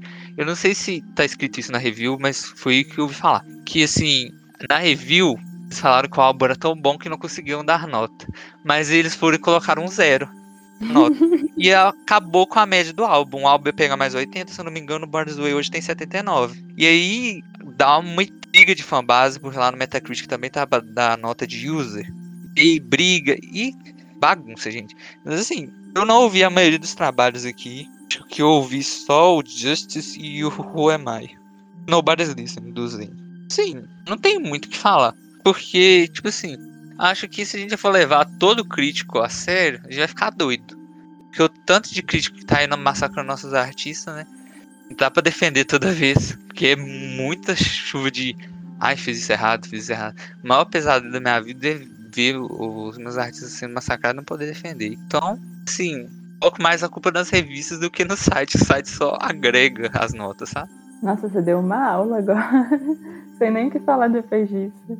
Mas agora que você explicou como funciona, dá para entender um pouco melhor. tipo assim, não é que foi ruim, só foi regular, né? Não foi, não foi nada demais. E aí, se pensar desse jeito, faz sentido, porque é igual o álbum do Zayn. Eu lembro que eu gostei das músicas que ele, dos singles, né, que ele estava lançando antes do álbum, mas o álbum mesmo eu nunca parei para ouvir, porque eu estava meio que entediada já. O do Justin, para mim não faz sentido ter essa nota muito baixa se levar se levar em conta a coesão, porque eu acho esse esse álbum muito coeso, porque assim, na minha concepção, né, um álbum coeso é aquele que consegue que faz sentido, né, que consegue navegar entre as músicas e não é uma coisa tipo nada a ver uma com a outra. Seria tipo o álbum novo da Doja Cat ou Positions da Ariana Grande, é uma coisa que flui muito bem. E se for nesse sentido, o álbum do Justin também flui muito bem.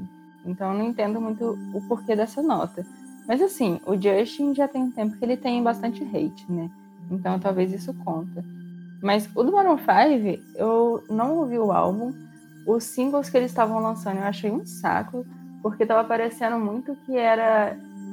Ai, eu não sei explicar. O que, eu, o que vem na minha cabeça é tipo, sabe quando os artistas no começo da, do, da pandemia fizeram aquele vídeo cantando Imagine, que é tipo muita vergonha alheia. É essa sensação que eu tenho com os singles do, do Maroon 5. Gente, o John Mayer no meio. Ele cantando Ariana Grande. Gente, muito Gente, memorável. Mordido esse vídeo. Meu Deus! Muito bom. Muito. Gente, toda hora que fala desse trem, eu só lembro dele no meio cantando. Ai, muito bom. Momentos. Super aleatório. Início pandemia, momentos. Nossa, parece que foi anos atrás. Mas a sensação que eu tenho quando eu via as músicas do Maroon 5 que eles estavam lançando era essa, tipo, uma vergonha alheia, tipo, um incômodo mesmo. Então eu entendo ele ser considerado um dos piores álbuns do ano. Mas o restante eu não sei nem, não sei nem como opinar, como diz a. Esqueci o nome dela. Mas enfim. É... Glória Pires. Isso.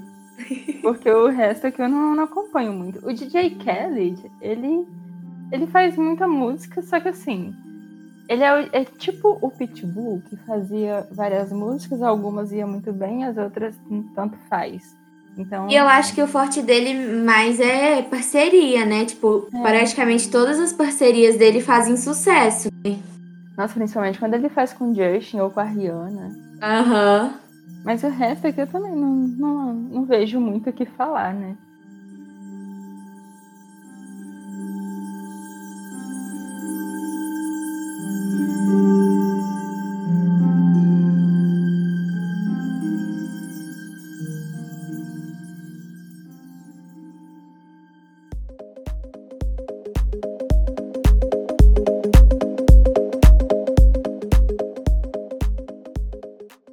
O hino da semana é a notícia da volta de RBD em março de 2022. A mãe de Christopher Luckerman, o Diego, confirmou a informação na última sexta-feira. Ela disse: Faltam apenas oito meses para ouvirmos o RBD novamente, se o universo permitir. O que vocês acharam, gente? Eu lembro que eu acompanhava isso quando era muito pequeno e eu adorava. Mas assim, memórias pequenas, mas eu lembro das músicas ainda. Quero saber das suas opiniões. Gente, eu era muito fã. Eu tinha.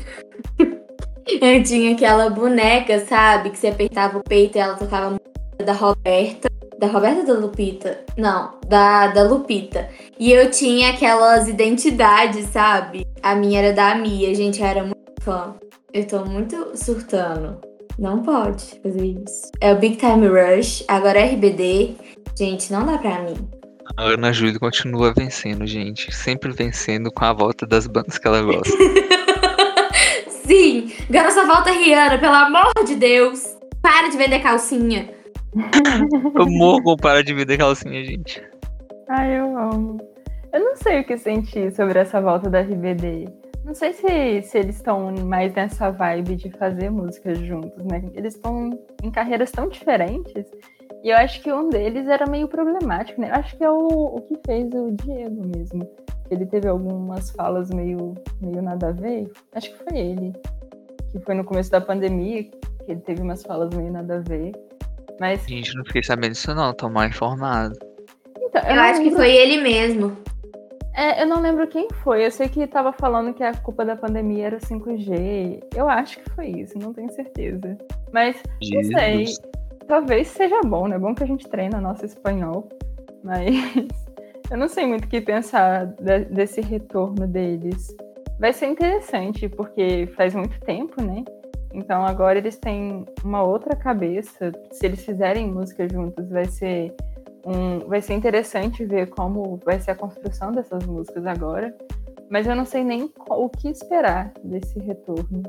Eu acho que eles vêm mais para turnê, sabe? Para apresentar aquelas músicas que já são conhecidas e tudo mais. Até porque o RBD lá de fora, ele foi internacional, né? Pegou a América Latina toda, foi um movimento mesmo. Que eu lembro da época que eles estavam em tudo quanto é lugar. Acho isso muito legal. E assim, é, é, é, a mesma coisa que a gente espera do Pussycat Dolls, por exemplo. De dele voltar fazendo uma turnê e tudo mais. Talvez entregar material novo. Mas a gente nunca sabe. A gente vai ter que esperar 2022 para ver se essa pandemia some, essa chatice, de poder aproveitar algum show no que vem, né?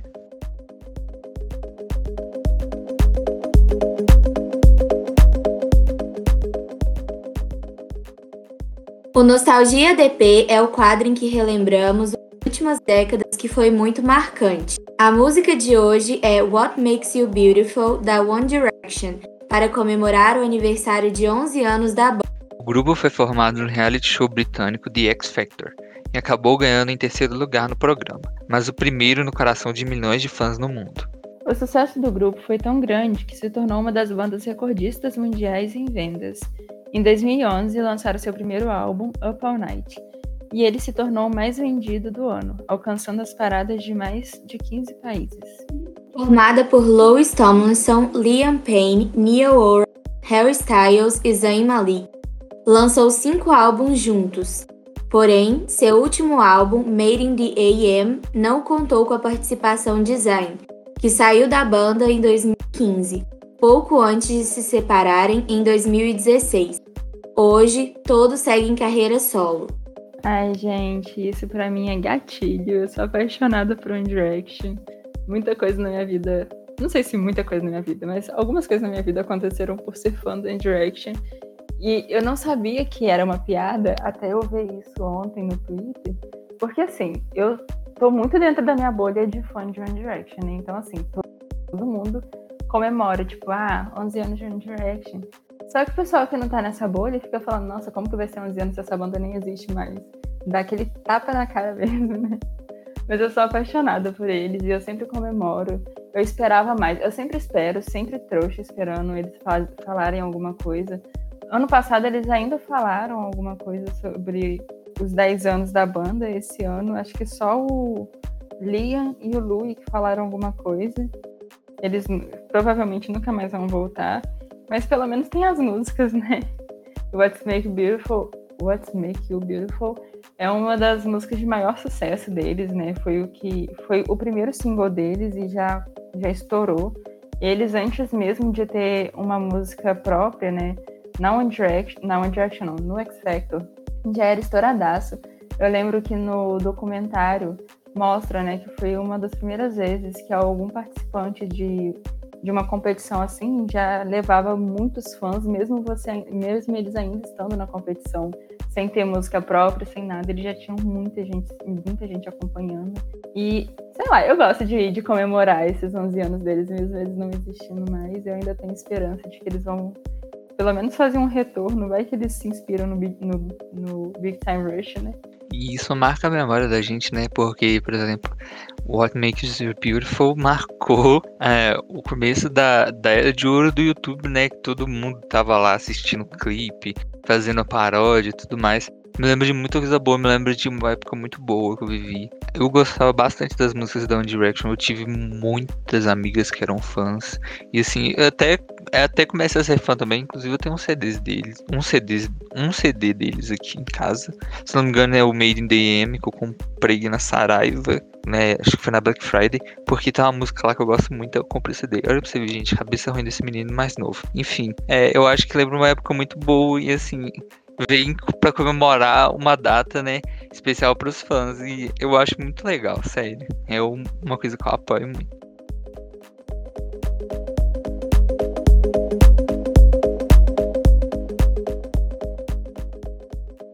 O Aposta DT é o nosso quadro que comentamos sobre novos artistas que acreditamos que vão fazer sucesso e que valem a pena a gente ouvir. A aposta de hoje é o Conan Gray. Ai, gente, muito meu amor. Ele tem todo o meu amor, Conan Gray. o Conan Gray ele é um artista que ele começou no YouTube. Ele. Eu acho que ele nem fazia só vídeo cantando, né? Ele fazia vídeos normais mesmo, falando, fazendo vlog e tal. E aí, nesse meio tempo, ele lançava músicas autorais dele no YouTube mesmo. E nisso o pessoal já começou a, a acompanhar, ele já começou a ter um, já ter alguns fãs. E ele lançou o primeiro EP, eu não sei se é o primeiro EP, mas ele começou a ficar mais famoso com Idle Town, eu acho, que o pessoal gostou muito. E ele é muito conhecido, assim, ele tá começando a ficar muito conhecido pela forma dele escrever, né? Porque ele vive falando que ele nunca se apaixonou, nunca namorou, quase nunca beijou ninguém. E ainda assim, as músicas que ele escreve são muito lindas e são sempre sobre amor, sobre as diversas formas que ele enxerga o amor. E ele escreve muito bem, ele é novinho ainda, ele se inspira muito na Taylor Swift. E eu acho que ele realmente vai crescer muito. Eu achei que ele já estaria grande agora, porque o primeiro álbum dele, ele estourou muito com Maniac, né? Ele estourou no no TikTok. Isso antes dele lançar o álbum. O álbum ele lançou acho que em março ou abril e Maniac estourou em dezembro ou janeiro. E logo depois que ele lançou o álbum também, ele estourou com Heather, que eu acho que Heather agora é uma das é a maior música dele. E ele tem muita música boa e ele consegue equilibrar muito, tipo, músicas lentas e tristes com músicas muito animadas e ele tem essa vibe meio retrô, só que de um jeito muito legal também. Eu achei que ele já ia estar estourado agora, mas ele não tá, então tá aqui a nossa aposta. Aí eu adoro o primeiro EP dele. Gente, aquilo ali eu ouvi tanto. Ouvi, mas eu ouvi até enjoar. Aí eu ouvi muito o debut dele. Gosto muito da personalidade do Conan. Acho ele engraçado demais. E sim, vale a pena dar uma conferida no trabalho dele. Ai, ele é um fofo, dá vontade de ser amiga dele. E agora ele se mudou para Nova York e combina tanto com ele. Eu sei que não tem nada a ver falar que ele mudou para Nova York com a música dele. Mas assim, ele tem muita cara de Nova York. E quando a, a Taylor foi para Nova York, né, ela começou a escrever muitas músicas sobre isso. E dá para perceber como que a cidade afetou ela na forma de escrever, na forma de enxergar o mundo.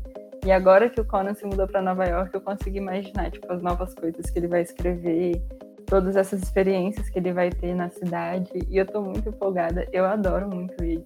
E agora ele tá muito amigo da Olivia, né? Eu acho tão bonitinho os dois juntos. Me lembra, tipo, aqueles amigos de filme mesmo, sabe? Nossa, sim, eu adoro os dois juntos. E eu adoro que os dois são fãs da Taylor e não tem vergonha de falar isso. E a Taylor agora percebeu os dois e fica mandando coisa para os dois, tanto que eles ouviram a regravação antes de todo mundo, né? Nossa, eu amo essa amizade também. Inclusive, quero música juntos. Eu apoio, eu fico curioso pra saber como ia ser um feat dos dois. Nossa, eu acho que ia ser muito sofrido. Os dois só escrevem música triste. Ia ser uma, uma tristeza. Nossa, ia ser muito triste.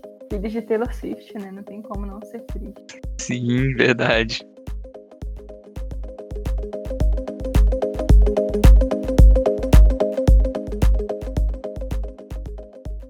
E agora vamos para a última parte do nosso programa, que é o Associados em um quadro em que indicamos alguma coisa que gostamos. Pode ser um artista, uma música, uma série. A minha indicação da semana é Big Time Rush, tanto as músicas da banda quanto a série. Ouçam e vejam, por Viu, Levi? Pode deixar que eu estarei conferindo tudo após a gravação desse programa, nesse sábado, dia 24 de julho e ainda mandarei print pra Ana mostrando que eu estou ouvindo e assistindo. Oh, então você pode ficar tranquilo que essa indicação eu vou levar pra vida para dar um pouquinho de orgulho para você. Obrigada, obrigada. Fico feliz. Próximo episódio vai ser o Levi fazendo um review de todo o trabalho do Big Time Rush. Exatamente, vou passar tudo limpo, tudo a limpo aqui pra Ana ver que eu vi tudo. Vou avaliar. Aí você vai pegando os dramas. Eu nem sei se tem drama nas músicas dele, mas aí você já fala, ó, oh, esse aqui tá conectado com isso aqui. Já quero. Vou falar isso aqui, gostei dessa porque lembrou minha vida. Esse, esse é meu tipo de avaliação. Gostei dessa porque lembrou a mim. Olha que gente que concentra coisa feia. Gostei dessa porque achei animado. Vai ser isso aí, gente. Próxima DP, review do Big Time Rush com Levi. Hora do review. Vai entrar na sua playlist das duas horas da manhã, né? Pra ficar na depressão. Imagina, gente. Quando eu, eu, quando eu, quando eu mudar, eu vou mandar pra Ana. Ai, muito bom. Eu quero muito essa playlist, inclusive. Vou enviar pra vocês, gente. Vocês vão ver. A minha indicação da semana é uma música que, a, que saiu agora, né, entre aspas, que é The Lakes Original Version, que é a versão original de como seria The Lakes, que é a música da Taylor Swift. É, pelo jeito que o Jack tinha pensado. Que eu ouvi uma entrevista esses dias que o Jack falou que ele tinha pensado numa coisa muito mais dramática, com muito mais orquestra. E a Taylor falou: não, vamos diminuir um pouquinho isso. E aí, hoje, dia 24 de julho, a gente está comemorando um ano de, de folclore, né? Essa maravilha, essa obra de arte. E aí, a Taylor, como comemoração, soltou a versão original de The Lakes. E eu ouvi, eu fiquei super arrepiada. Então, essa é a minha indicação de hoje. Menina, graças a Deus que essa mulher lançou essa música, porque quando eu vi aquela entrevista do, do Jack, eu falei: vocês não vão fazer isso comigo, não, vocês vão me deixar curioso pra ouvir essa música. E chegou hoje, eu não tava com expectativa nenhuma dela lançar essa música. Eu tomei um susto tão grande. Eu ouvi ela mais de 20 vezes, juro pra vocês, gente. E aí eu fiz aquele post mega dramático no meu, no meu Instagram sobre folclore. Porque eu amo esse álbum mais que tudo na Terra. Então, fiz aquele post dramático. Eu reitero tudo que a Gina disse, maravilhoso a produção dessa música. Tanto a original, tanto com a, com a que saiu no álbum. Vale a pena ouvir, gente, e dê uma ouvida mesmo, porque essa música é maravilhosa, deixa triste. Vai entrar na minha playlist de duas da manhã também, que já virou piada interna do DP. E a minha recomendação da semana, né? Porque vocês realmente acharam que eu, Levi Eduardo, ia deixar de falar de Billie Eilish nesse programa, né? Acharam errado. Faltam poucos dias pro Happier Than Ever. Vocês sabem que eu estou mega hypado. Toda vez, todo programa falo dela. Eu acho que todo mundo já tá pensando assim: opa, vou ouvir o ADP hoje. Levi não vai falar da Billie Eilish. Perderam porque eu vou falar logo no final, porque eu muito bem. Minha recomendação da semana é Beats Broken Hearts, que é uma, uma, uma música que ela lançou solta, né, ela lançou avulsa, mas que entra no EP Don't Smile At Me, bem depois. Essa música é maravilhosa, produção é maravilhosa. Tudo nessa música é maravilhosa. E eu tenho certeza que vai ter uma música no Happier Than Ever com essa, com essa vibe. Essa semana teve entrevista da Billy. Não falei muito porque toda semana sai a entrevista da Billy. E eu venho colocar nos tópicos da DP. E já chega, chega de falar das entrevistas da Billy. Vou, vou só indicar agora. Então, semana que vem vocês se preparem para ouvir o ADP, porque eu vou encher muito saco falando do Happy and the Never. E é isso, gente. Espero que vocês tenham gostado da minha indicação. Espero que escutem, porque é uma das melhores dela. Nossa, eu amo essa música. Eu acho que essa música é de antes do EP, né? E as músicas que ela lançava antes tem, uma, tem um gostinho diferente, né? E essa música é muito boa. Adorei essa indicação. Eu acho que é top 3 favoritas dela que eu tenho. Se não é o top 1. É mas eu adoro muito essa música. Eu tenho certeza que vai ter uma assim no Rapper Than Never. Tenho quase certeza que meio Fantasy vai ter essa, essa vibe aí. Mas aí eu vou guardar tudo para meus pensamentos do próximo ADP que eu vou falar do álbum inteiro. Eu quero ver Ai, quem vai me parar na próxima gravação, que eu vou encher o saco da Angelina e da Ana Júlia o dia, a gravação inteira.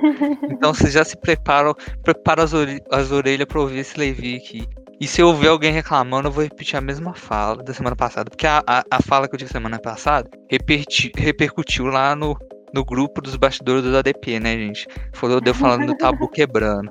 Então vocês podem saber que se eu ouvir alguém falando mal, o, o tabu não vai quebrar, e vai desabar, vai ter terremoto, porque eu vou estar defendendo esse álbum a semana toda. E é isso aí, gente. Espero vai que tenham gostado dessa apresentação. Vai ter autotune sim, e quem achar ruim, vai escutar música clássica. E é isso aí. Não que escutar música clássica seja ruim, mas citando de exemplo. Ai, eu amo música clássica, dá uma relaxada. Me sente Eu também gosto de ouvir às vezes, gente, acho muito legal.